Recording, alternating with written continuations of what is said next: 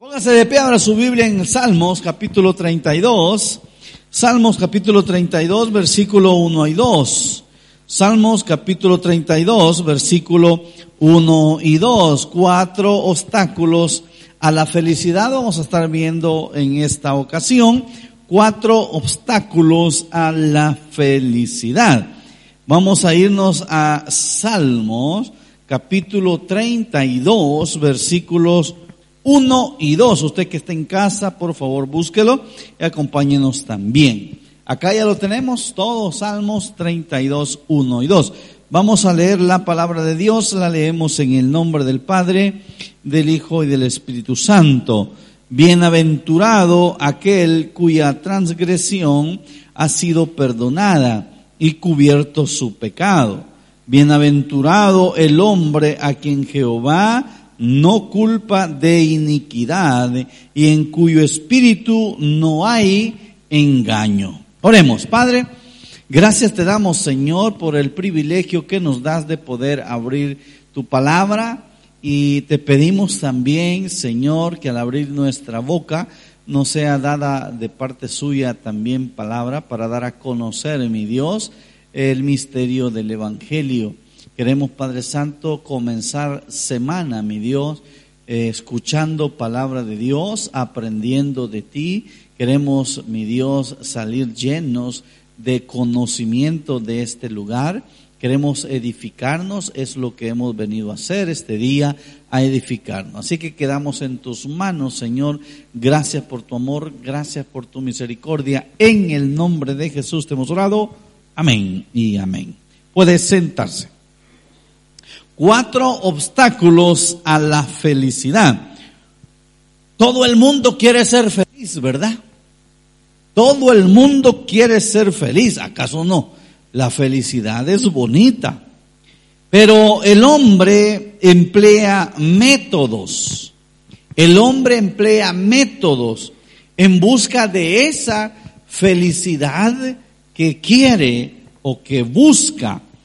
Pero esos métodos que el hombre busca no satisfacen sus, sus deseos para poder llegar a la felicidad. El hombre ha logrado llegar hasta la luna, pero no ha podido llegar a la felicidad. Muchos progresos ha tenido el ser humano a través de la historia. Han venido generaciones tras generaciones, han venido eh, enseñanza tras enseñanza, han venido eh, cosas, eh, el mundo ha estado cambiando, los tiempos han estado cambiando. Entonces el hombre ha buscado o ha tenido muchos progresos, pero ah, nada ha tenido referente a la felicidad. Quiero hacerle una pregunta en esta hora. ¿Usted es feliz? ¿Usted es feliz? En cierta área quizás sí, pero en cierta área no. En ciertas cosas quizás sí, pero en ciertas cosas quizás no somos felices. Para poder ser feliz es necesario superar obstáculos, porque si no, jamás vamos a encontrar esa felicidad. Hoy le quiero dar cuatro obstáculos que le impiden llegar a la felicidad.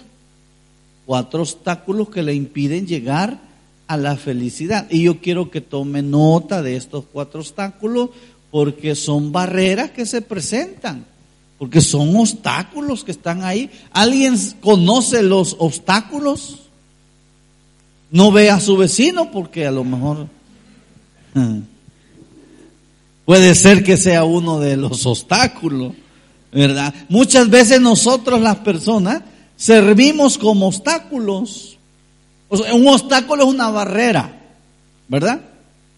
Si yo quiero salir por esa puerta y si la puerta está con llave, ¿verdad que no voy a poder salir? ¿Por qué? Porque es un obstáculo. Pero si la puerta está abierta, yo salgo, ¿sí o no?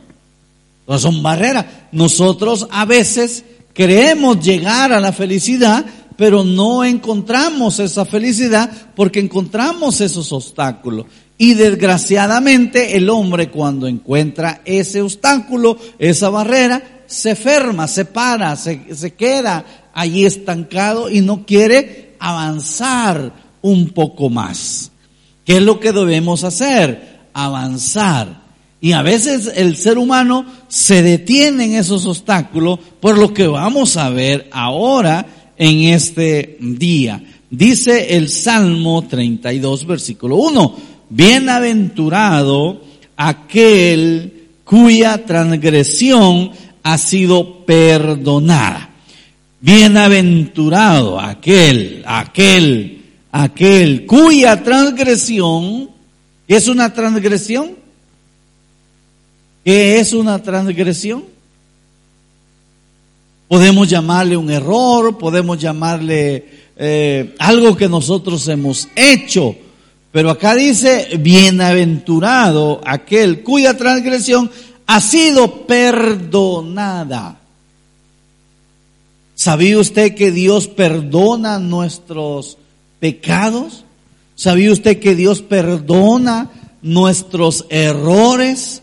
Y no solamente los perdona, sino que los borra definitivamente. No es como era en el Antiguo Testamento, que no se borraban los pecados, sino que solamente se tapaban, como cuando usted tapa la olla de frijoles o de pasta, ¿verdad? Eran tapados, pero con la venida de Jesucristo ya no se tapa, se borran. ¿Alguien ha borrado alguna vez algo?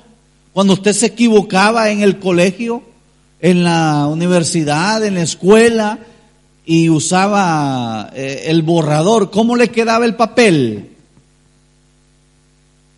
¿Cómo le quedaba el papel? Todo feo, ¿verdad? Como, como manchado. Cuando Dios viene y nos borra los pecados, no quedan manchados, porque Él los ha borrado. Entonces, bienaventurado aquel que sus transgresiones son perdonadas y cubierto su pecado.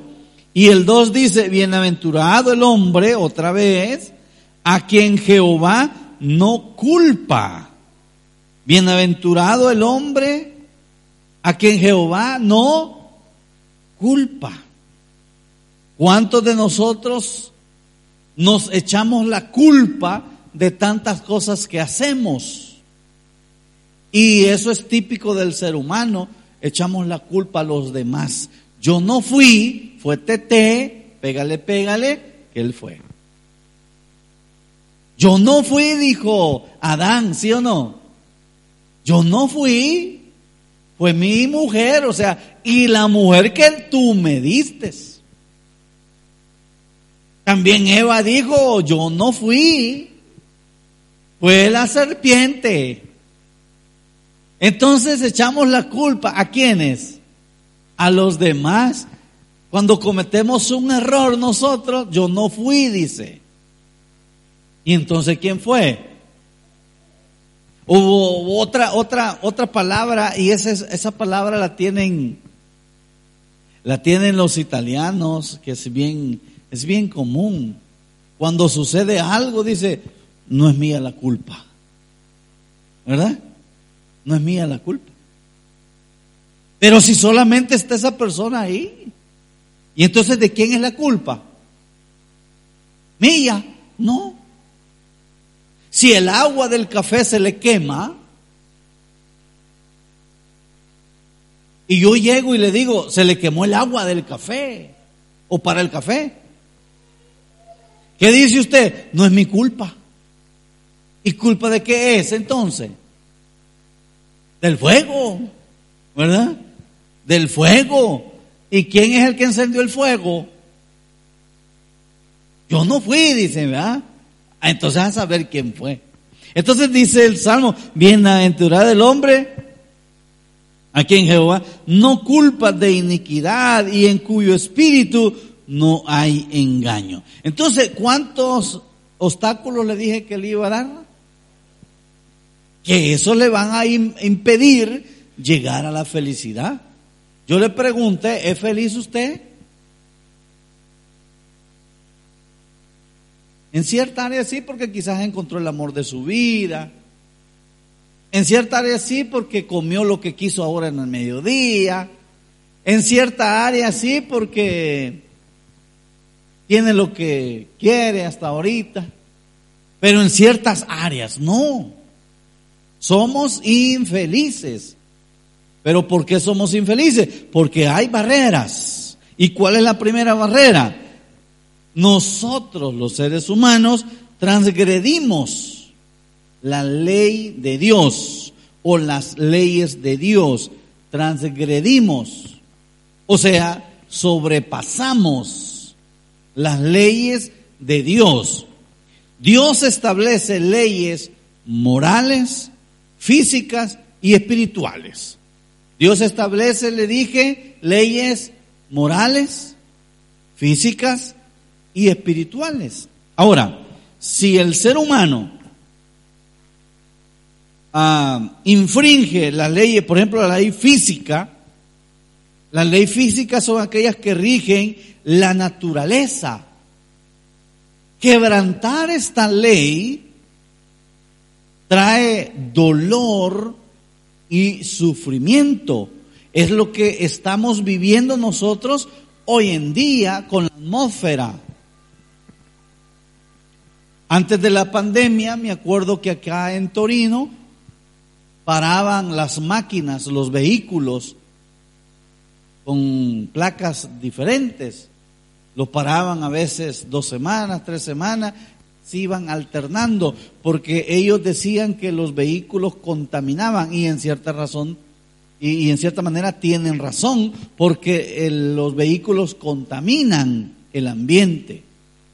Digo antes de la pandemia porque durante la pandemia, como nos encerraron un montón de tiempo, la gente no sacaba sus vehículos y la contaminación se fue. A raíz de eso, de esa contaminación, hay muchas enfermedades. Enfermedades que vienen por la misma contaminación. Pero no solamente los vehículos contaminan, Lo que nosotros tenemos en casa para calentarnos en tiempo de invierno también contamina, porque es gas. Funciona a base de gas. Cuando nosotros cocinamos también contamina. ¿Por qué? Porque se cocina también en base a gas. Entonces todo lo que nosotros tenemos contamina. Y la ley física que rige la naturaleza, si nosotros transgredimos esa ley, que hay quebranto, hay dolor y hay sufrimiento, pero también están las leyes morales. La ley moral es la vida social del hombre. Igual, transgredirlas o violarlas o violentarlas trae problemas sociales. Esas son las leyes morales. Si yo violo una ley moral, por ejemplo, ¿alguien sabe qué es una ley moral? ¿O me puede decir una tan sola ley moral? ¿Mm? ¿Saben cuáles son las leyes morales? Nadie sabe. ¿De acaso sabe? Escríbeme ahí, por favor. Las leyes morales son las que se establecen o establecen los gobiernos y eso afecta a la sociedad. Por ejemplo, matar es una ley moral, yo no puedo ir a matar. Pero si yo transgredo esa ley, ¿qué, sucede? Voy en contra o me meto en problemas con quién? Con la sociedad. Porque la sociedad después me ve como un asesino o violador, ¿verdad? O ladrón. ¿Y dónde voy a parar yo con, cuando violo esa ley? a cárcel. Entonces la gente ya me marca, porque yo fui una de las personas que sobrepasé esa ley. Entonces, Si yo violo esa ley, hay problema. Pero también está la ley espiritual. Están las leyes espirituales. Y las leyes espirituales son aquellas que son reveladas por Dios. ¿Y a dónde encontramos las leyes espirituales? En la palabra de Dios. Ahí están las leyes espirituales. Su transgresión, ¿qué trae? Dice la palabra del Señor, la paga del pecado es muerte. Entonces, ¿qué trae cuando yo sobrepaso una ley espiritual? Me trae consigo la muerte. Y no la muerte física, sino muerte espiritual. ¿Qué es lo que pasó con Adán cuando él violentó, transgredió, sobrepasó la ley espiritual, una ley que Dios le dijo que no hiciera, que no sobrepasara. Él cometió el error, ¿qué pasó? Él murió espiritualmente. No murió físicamente, él continuó su vida, pero sí murió espiritualmente. Nosotros cuando violentamos esa ley, morimos espiritualmente. Por eso dice Romano, la paga del pecado es muerte. La paga del pecado es muerte. Entonces, el primer obstáculo que nos impide a nosotros llegar a la felicidad es la transgresión de la ley de Dios o de las leyes de Dios. Ese es el primer obstáculo. ¿Usted quiere encontrar la felicidad? cumpla las leyes de Dios.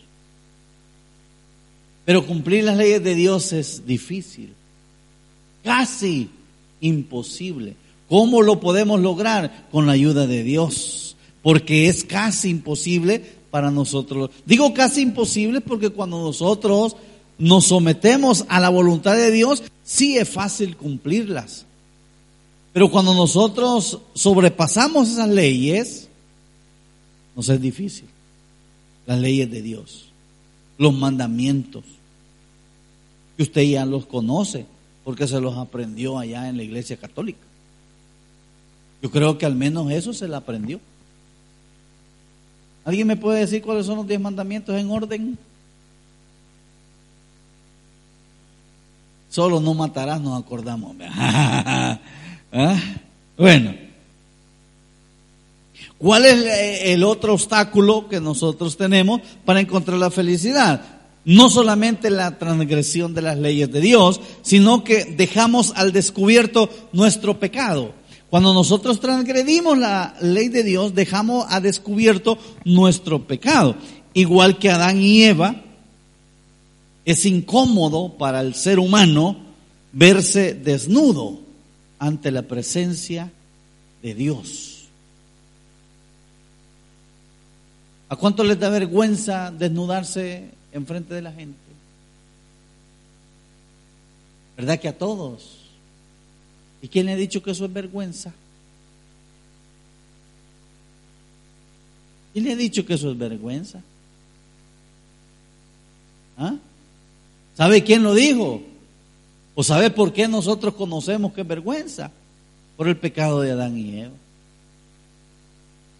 Si ellos no hubieran transgredido la ley de Dios, nuestro pecado no estuviera al descubierto delante de Dios o delante de la sociedad. Pero como Adán y Eva sobrepasó esa ley que Dios le dijo, usted sabe que Adán y Eva andaban desnudos, hermano.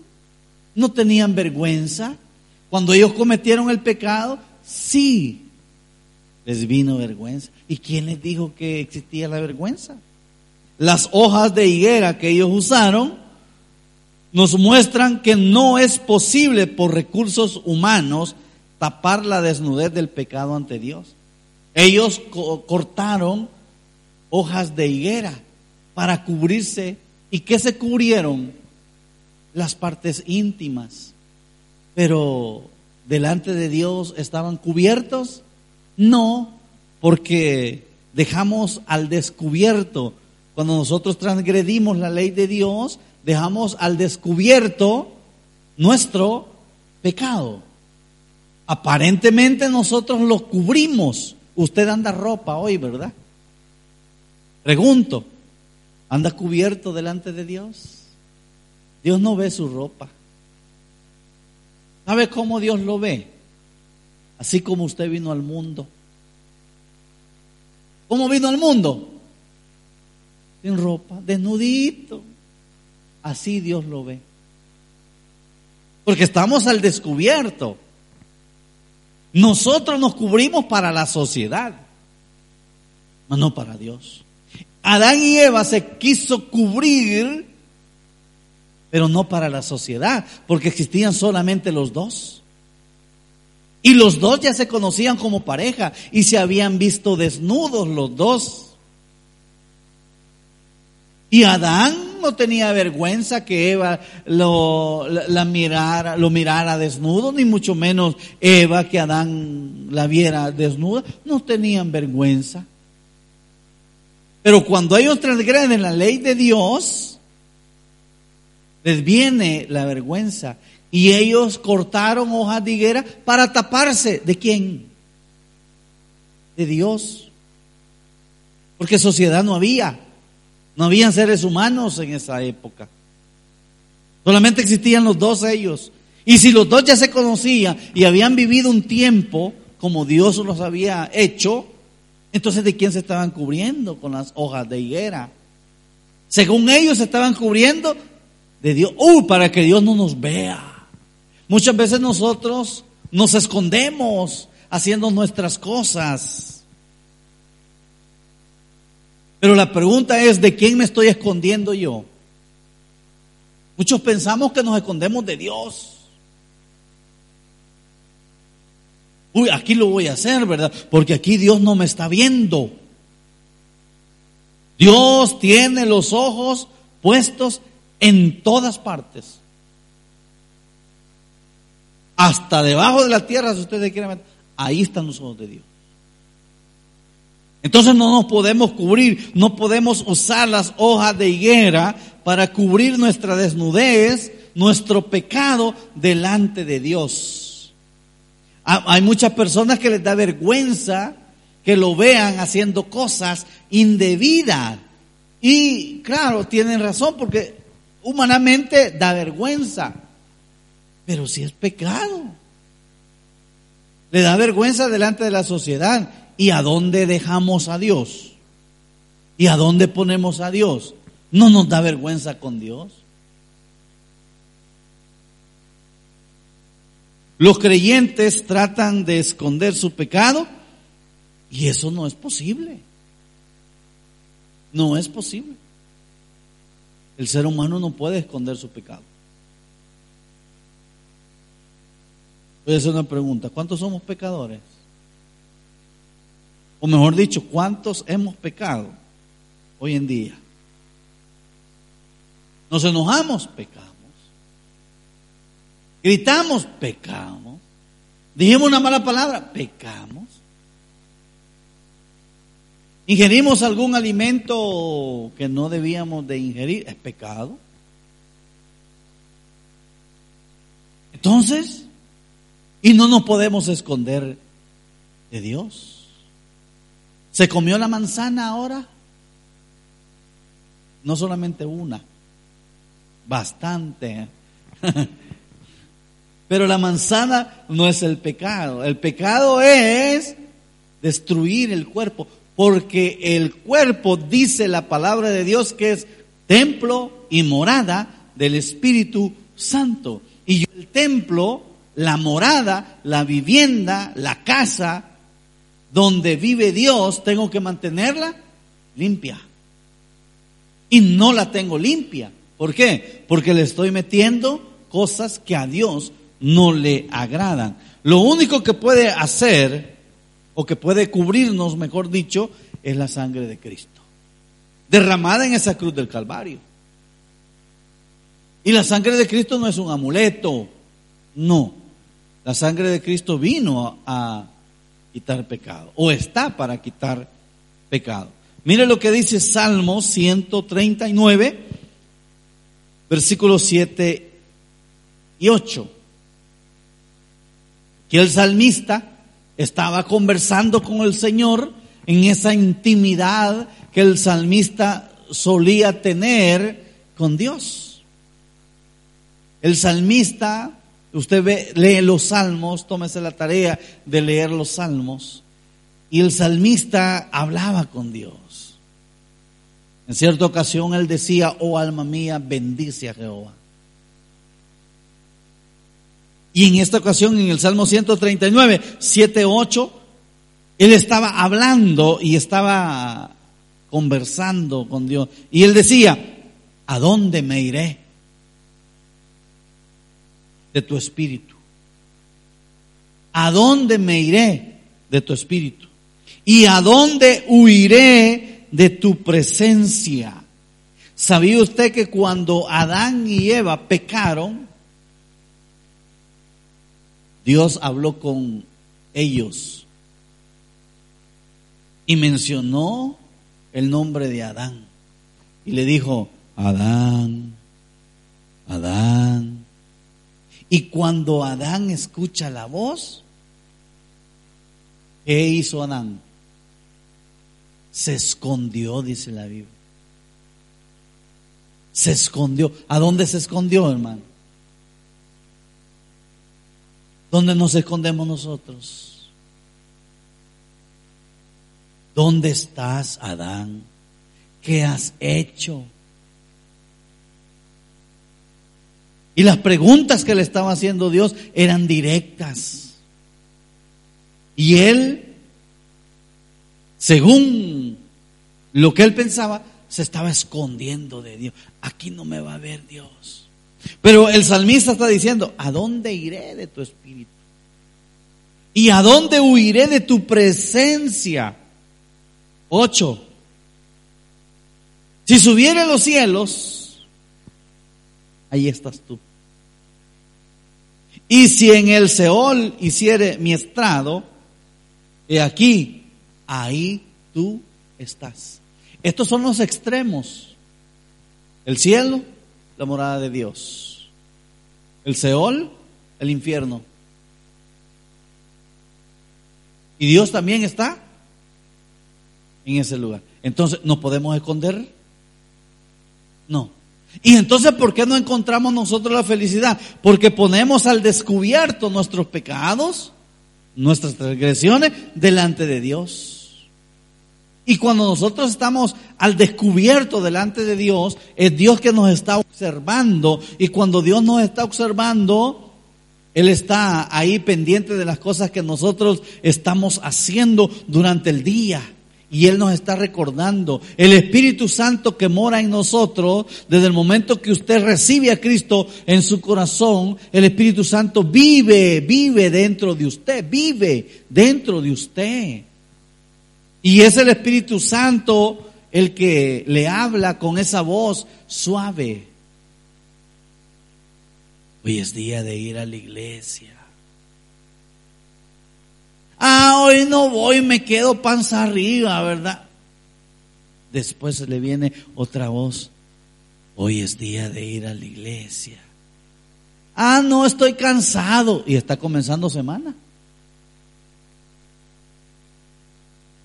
Y le viene otra vez la voz. Hoy es día de ir a la iglesia. ¿Se está escondiendo? No, el Espíritu Santo le está hablando. ¿A dónde iré? Dice el salmista. Si subiera a los cielos, ahí está. Si voy al cielo, ahí está. Donde quiera que vaya, ahí está. En lo oscurito, ahí está también. Porque Dios está en todas partes. Porque el Espíritu Santo mora en mí, vive en mí. Y es el que, aparte de cuidarme, es el que me está observando todo lo que yo estoy haciendo.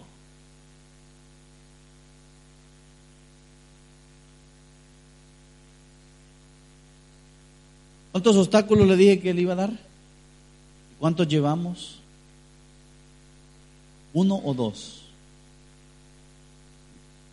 ¿El primero cuál fue? Transgredimos la ley de Dios y por eso no encontramos felicidad. Aquí estamos viendo cuatro obstáculos que nos impiden ser felices. Cuatro. El primero es transgredir la ley de Dios me impide hacer feliz. Segundo, cuando pongo al descubierto mis iniquidades, mis errores delante de Dios, yo no puedo ser feliz. Tercero, somos víctimas de sentimientos de culpa. Somos víctimas de sentimientos de culpa. Problemas de culpa. es, es el problema más frecuente entre los psiquiatras. Ellos no saben los problemas. Solo Dios. ¿Sabía usted que cuando usted va a un psicólogo, ellos no saben los problemas? Lo que hace el psicólogo le empieza a preguntar a usted. Ellos no saben el problema. ¿Qué siente? ¿Cómo vive? ¿Quién vive con usted? Y ahí se va haciéndole preguntas. Y ellos han estudiado porque en base a las preguntas que usted le está respondiendo, él ya está diciendo, ah, este es el problema, por aquí puede ir. Ellos dicen, por aquí puede ser, ¿verdad? Pero ellos no conocen el problema. ¿Sabe quién conoce el problema? Dios. Y cuando se trata de sentimientos de culpa, un psiquiatra, un psicólogo, no conoce eso. No conoce esos sentimientos que están dentro. Muchas, muchas personas guardamos dentro de nosotros aquellas cositas. Pueden ser cosas íntimas, que ahí están guardaditas, guardaditas. Pero no es que Dios no las conozca, Dios sí la conoce. La gente la conoce, pero Dios sí los conoce. Entonces los sentimientos de culpa son obstáculos que nos impiden llegar a la felicidad. La culpa es un martillo, un recordatorio, una sombra que nos sigue día y noche. La culpa. Ahí está. Sos culpable. Sos culpable. Y a veces hasta la gente misma nos dice, sos culpable. Por tu culpa. Y por eso allá afuera, ¿verdad? Mucha gente se pasa dando golpes de pecho. Ah, por mi culpa, por mi culpa, por mi... Sí, sos culpable. Y es por tu culpa. Es por tu culpa que así vive tu familia. Es por tu culpa que así tienes tu vida destrozada. Es tu culpa. Es tu culpa que estás destrozando el cuerpo, el templo de Dios. Es tu culpa. Culpa de Dios. No es culpa de Dios. ¿Es culpa de quién? Mía. Y cuando nos damos cuenta, esos sentimientos de culpa no nos dejan ser felices. Hay quienes pierden a su mamá y no lloran de felicidad que la señora, si es cristiana o el papá es cristiano, se fue con el Señor. No lloran de alegría porque se fue con el Señor. Tampoco lloran de tristeza porque ya no va a estar. ¿Sabe por qué lloran? Porque se sienten culpables. Porque en vida no le pusieron, no le pudieron dar lo que ellos querían o necesitaban, sino que insultaban a la señora o al señor, ¿verdad? Y ellos lloran, ¿por qué? Porque se sienten culpables.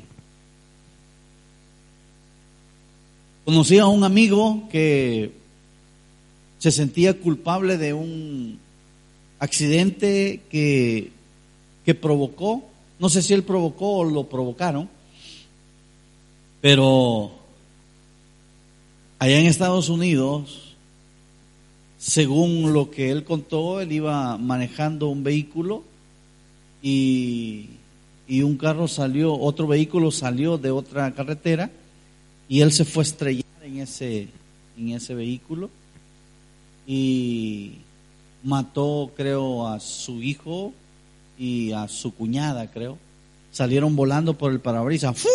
¿Va? Y él se sentía con esos sentimientos de culpa. Yo le pregunté, mira cómo fue. Y él me decía, fue mi culpa. Fue mi culpa. Porque al parecer como que iba un poco ebrio. iba a demasiada velocidad y él se sentía culpable. Y eso le impide a la persona ser feliz. ¿Por qué? Porque este es como un martillo, porque es un recordatorio de ese problema que tenemos así. Y ese problema nos sigue día y noche. Hay gente que no puede dormir por sentimientos de culpa, porque se siente martirizado por eso que sucedió, por eso que pasó. Daña la mente, el cuerpo, porque los sentimientos de culpa recuerdan el pasado. Los sentimientos de culpa recuerdan el pasado y oscurecen el futuro. Recuerdan el pasado y oscurecen el futuro. Porque la persona ya no puede seguir adelante, se siente frustrada, se siente atada por los mismos sentimientos de culpa nos aleja de la luz y nos lleva a una oscuridad. Los sentimientos de culpa nos alejan de la luz, que es Cristo. Nos alejan de la luz, que es Cristo. Y nos llevan a dónde? A la oscuridad, a las tinieblas. Por eso hay muchas personas que se refugian en los vicios porque tienen sentimientos de culpa. Por eso buscan el mundo. O sea, se alejan de la luz que es Cristo. Y esos sentimientos de culpa los conducen a dónde? A la oscuridad, al mundo. Al mundo del cual Dios nos sacó. Y hoy nosotros regresamos. No es un problema psicológico, es un problema espiritual. Los, psicólogos hacen su trabajo porque para eso han estudiado ellos, pero es que ese problema no es psicológico. Ese problema que estamos viviendo en familia no es psicológico. Ese es un problema espiritual. Nos hemos enfriado espiritualmente. Nos hemos alejado de Dios. Nos hemos alejado de la luz. Entonces es un problema espiritual.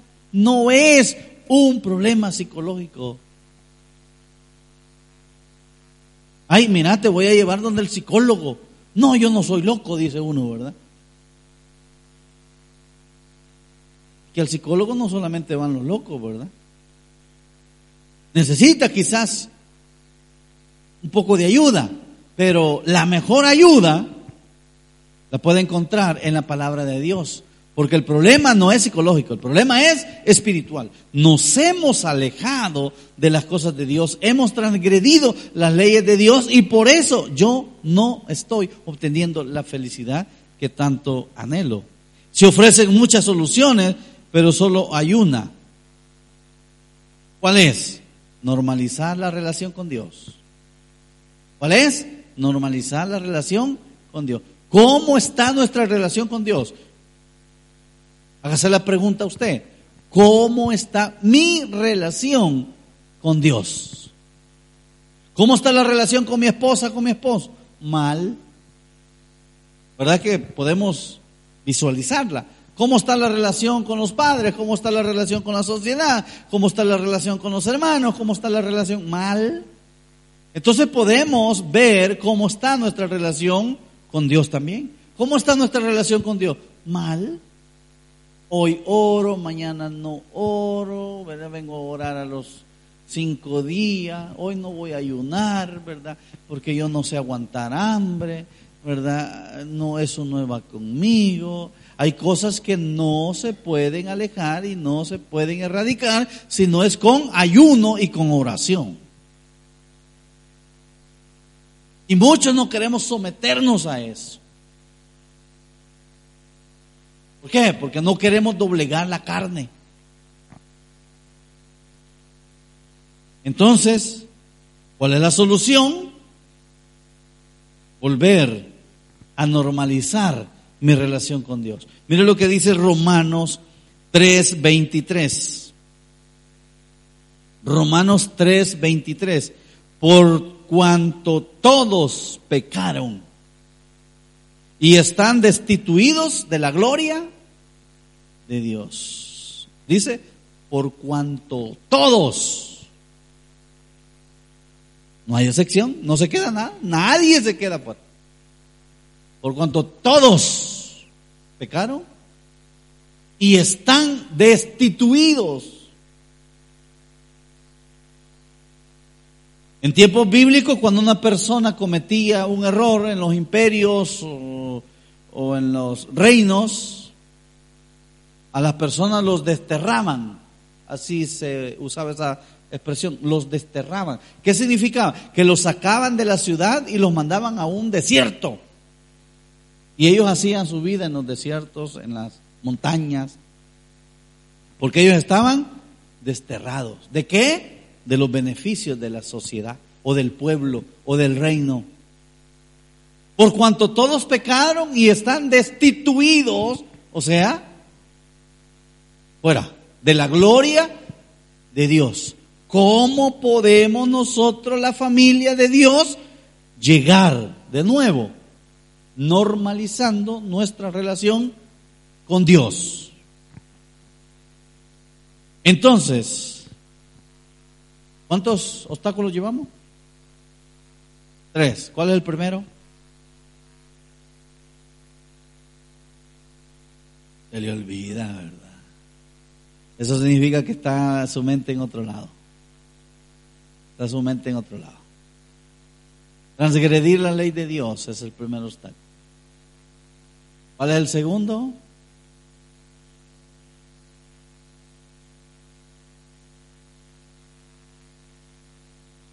¿Cuál el segundo?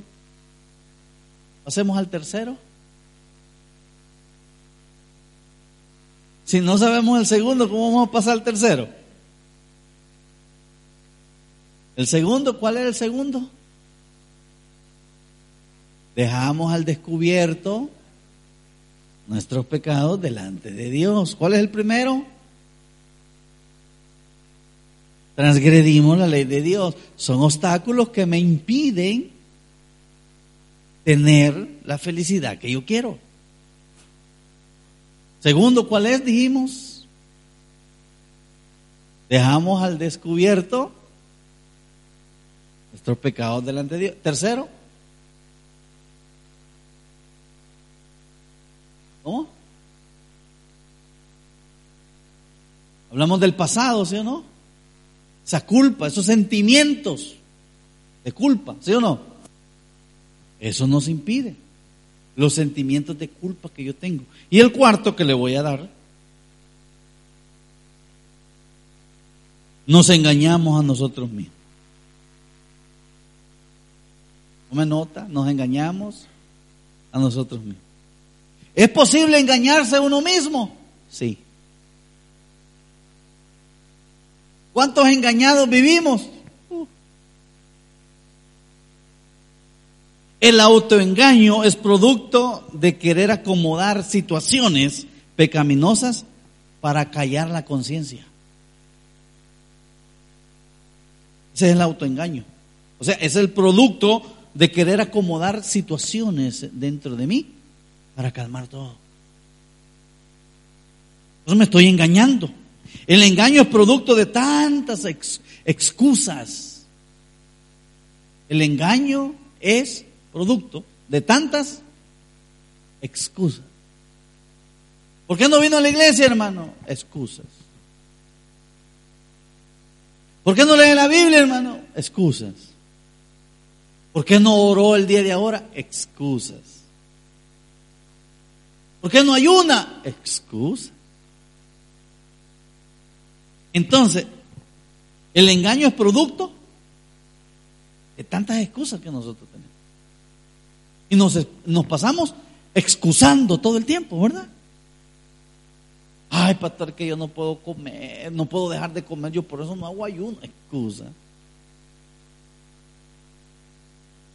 Ah, pastor, que mucho calor allí. Y hoy con el aire acondicionado hace mucho frío. excusas.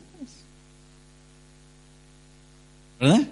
Entonces, el engaño, le dije, es producto de tantas excusas que llegamos a creer nosotros mismos y eso nos impiden obedecer a Dios. Las excusas. Excusas que nosotros tenemos.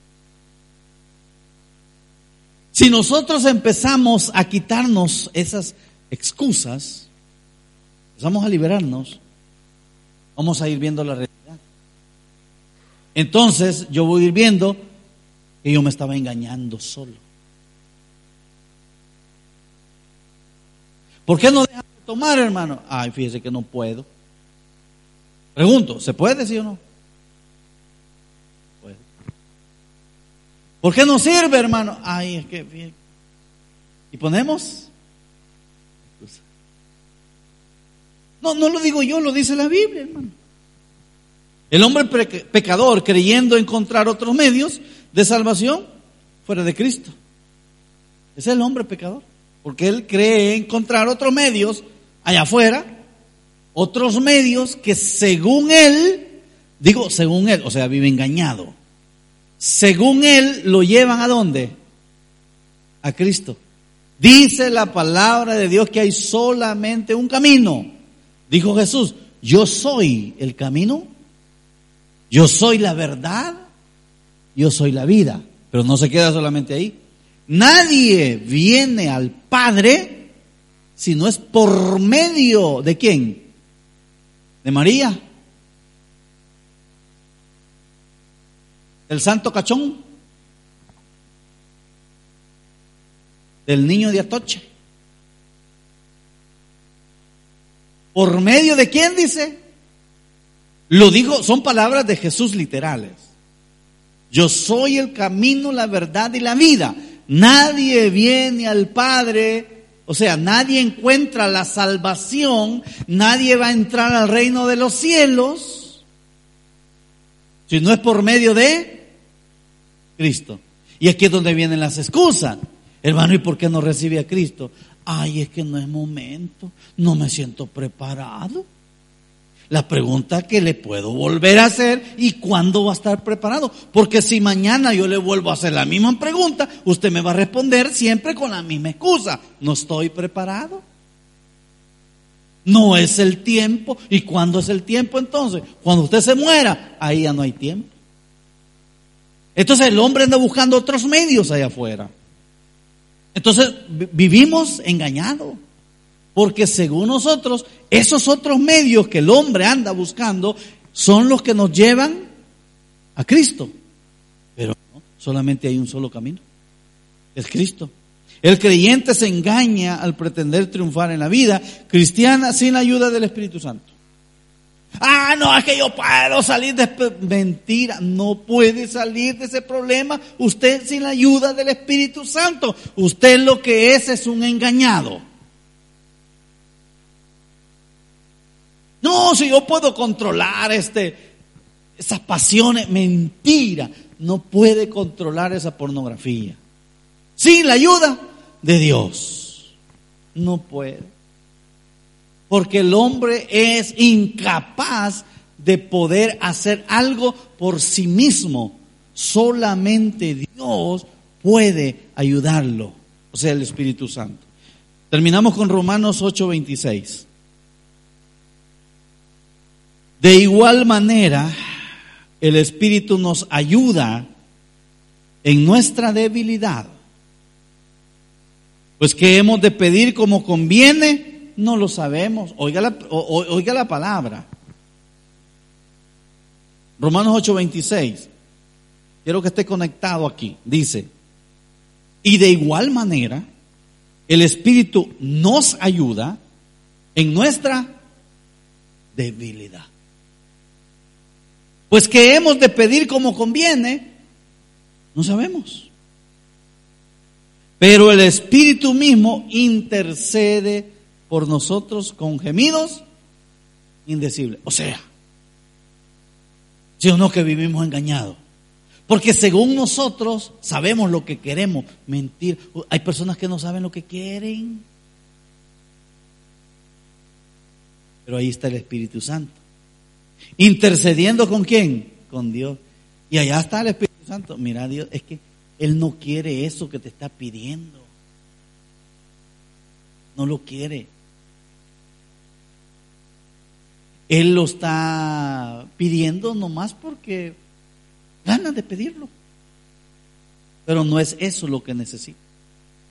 Yo te voy a decir qué es lo que necesita. Y allá está el Espíritu Santo hablando con Dios. Yo sé lo que necesita esa persona. Para poder encontrar la felicidad, no, no, no, no, no quiere, no, no, no necesita esto. Eso lo desechamos. Por eso hay cosas que nunca llegan a nuestras vidas. ¿Sabe por qué?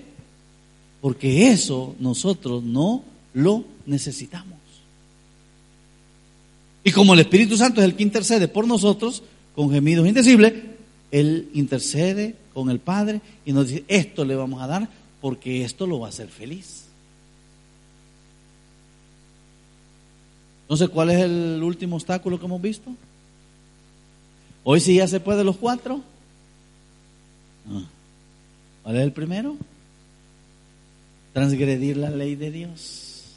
Segundo, poner al descubierto nuestros pecados. Tercero, los sentimientos de culpa del pasado, de nosotros, lo que hemos hecho. Y cuarto, vivimos engañados, las excusas que nosotros ponemos. Entonces, Dios no tiene la culpa de que usted no sea plenamente feliz. Dios no tiene la culpa. ¿Quién tiene la culpa? Soy yo. Todo lo necesario para poder lograr, lograrlo está a disposición del hombre. Lo necesario, aquí está. ¿Qué es? La palabra de Dios. No todo depende de mí.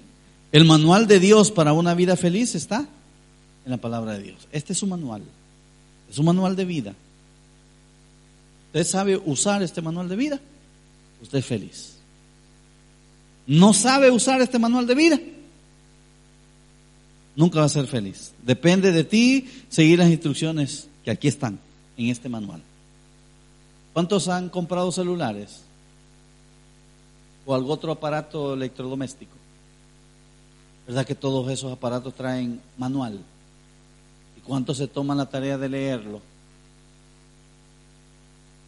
Agarró el celular, lo sacó de la caja, ¿verdad? Lo metió a cargar, ¿verdad? O a muchos ni lo meten a cargar y un solo lo encendió. Y empezó, uy, qué lindo porque está emocionado. El manual no está de adorno, hermano. El manual es para que le demos buen uso a ese aparato. Pero lo menos que nosotros hacemos es usar el manual. Y el manual hasta lo botamos, ¿verdad? Y después cuando no podamos usar algo, ¿y, qué hacemos? ¿Y qué hacemos? ¿Verdad? Y le andamos preguntando a los de multimedia, ¿verdad? Hermano, ¿cree que me puede desbloquear este teléfono? Ahí estaba en el manual. Como poder un pin, ahí estaba en el manual. Pero como nosotros lo votamos, ¿sabe lo que hacemos con la palabra de Dios nosotros? La votamos y no leemos el manual. Entonces depende de ti seguir las instrucciones. Empiece hoy aceptando a Cristo, renovando su relación con Dios y va a ver que las cosas van a cambiar. Las familias tienen que estar bien cimentadas en las cosas de Dios. Las familias tienen que crecer y estos obstáculos que hemos visto ahorita le van a servir a su vida. Queremos ser familias en victoria. Apliquemos, abramos el manual que tenemos en nuestra mano porque Dios se lo ha dado para que usted sepa encender su vida.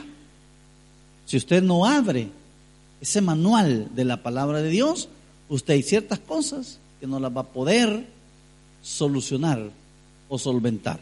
Necesita abrir el manual para que usted vea, ah, aquí está, cómo yo lo voy a hacer. Denle un fuerte aplauso al Señor. Vamos a orar. Padre, gracias te damos, Señor, en esta hora.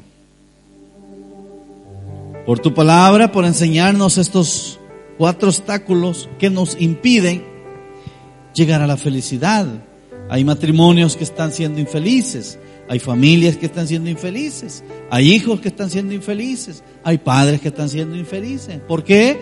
porque no hemos logrado entender tu palabra. Ayúdanos, mi Dios, hoy a poder comprenderla. Y que este manual de vida que nosotros tenemos hoy nos sea útil para toda la vida. Ayúdanos, Padre Santo, poder comprenderla y entenderla. Gracias te damos, Señor, en esta hora, porque nos has dado el privilegio de reunirnos. Hoy le tenemos una invitación a usted que nos sintoniza, que no tiene a Cristo en su corazón. Lo invitamos a que reciba a Cristo en su corazón.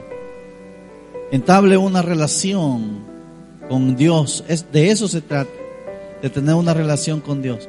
Si usted siente en su corazón el deseo de tener una relación con Cristo, ahí donde está, repita conmigo esta oración y dígale, Señor Jesús, yo te quiero recibir ahora como mi único y suficiente Salvador personal. Creo que eres Dios, que moriste en la cruz por mis pecados y que resucitaste al tercer día. Me arrepiento, soy pecador, perdóname Señor. Gracias doy al Padre por enviar al Hijo a morir en mi lugar. Gracias Jesús por salvar mi alma hoy.